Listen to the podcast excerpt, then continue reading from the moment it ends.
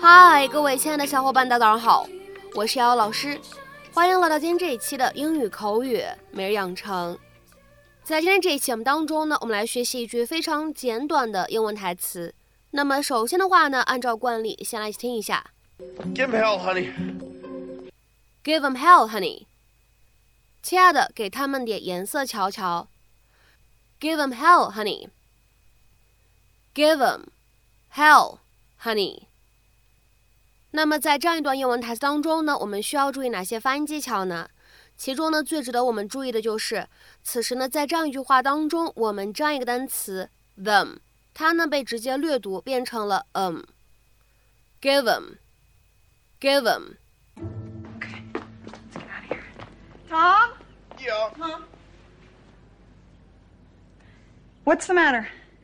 My back, I threw it out. I was holding Parker upside down. Okay. Come on. Come here, feet. Oh. How's that? Is that better?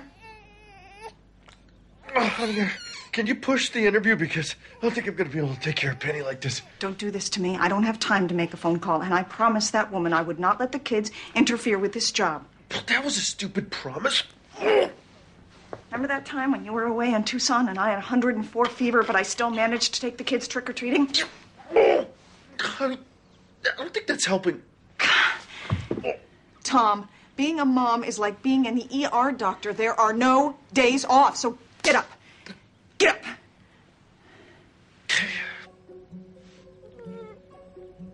Jeez, are you crying?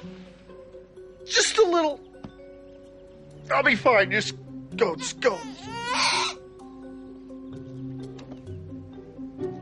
Oh, for God's sakes.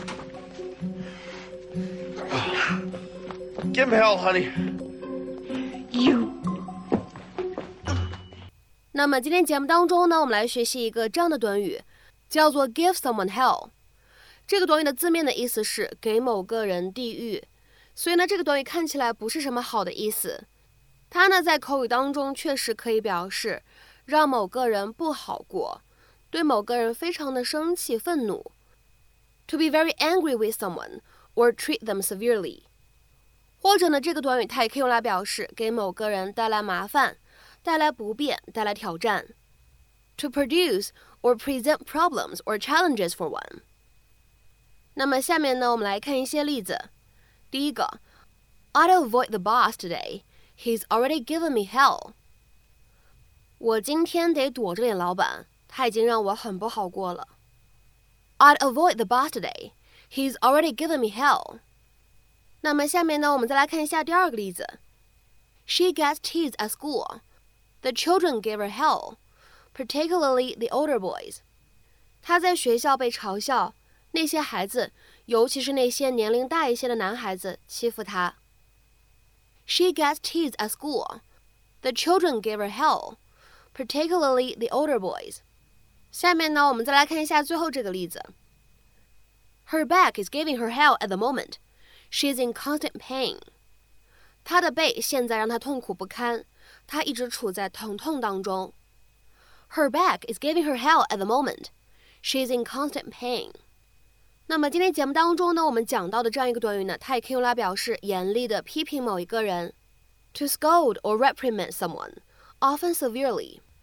那么这样一层意思呢，其实还是跟第一层意思呢有紧密关联的。下面呢，我们来看几个例子。第一个，The boss gave them hell for not finishing in time。他们工作没有按时完成，被老板严厉批评了。The boss gave them hell for not finishing in time。下面呢，我们再来看一下这样一个例子：Mom will give her hell if she doesn't get home soon。如果她不赶紧回家的话，妈妈会要她好看。Mom will give her hell if she doesn't get home soon。下面呢，我们再来看一下这样一个例子：My father saw this in the newspaper and he gave me absolute hell。我的爸爸在报纸上看到了这个消息，把我狠狠地训了一顿。 My father saw this in the newspaper and he gave me absolute hell。那么学习了这样的两个比较常见的意思以后，我们再来说一下这个短语呢，它在口语当中还有另外一层用法，经常呢可以用作鼓励别人的时候使用。当你的朋友要去参加某一个活动、竞赛、面试等等，你想给他鼓鼓劲儿、加加油，想让他发挥出自己的最好水平来打败对手，或者说呢去完成挑战，此时呢我们都可以使用这样一个短语。所以呢这样的情况下，它可以理解成为。加油，好好表现，一举拿下，或者呢，拿出最好水平打败他们。再比如说，好好表现，要他们好看，等等等等这样的意思。It's an exclamation of encouragement for someone who is about to participate in something, often a competition that is intended to motivate them to give their maximum effort in order to defeat their opponent or achieve success within that arena. 那么下面呢，我们来看两个例子。第一个，Good luck out there, give them hell，祝你好运啊，给他们点颜色瞧瞧，或者说呢，让他们看看你的实力。Good luck out there, give them hell。那么下面呢，我们再来看一下最后这个例子，它呢是一个对话的形式。 A 说，I just don't know if I'm cut out for college。B 回复说，Nonsense, you're gonna give them hell。我不知道我是不是上大学的料，别胡说八道了，你会读得很好。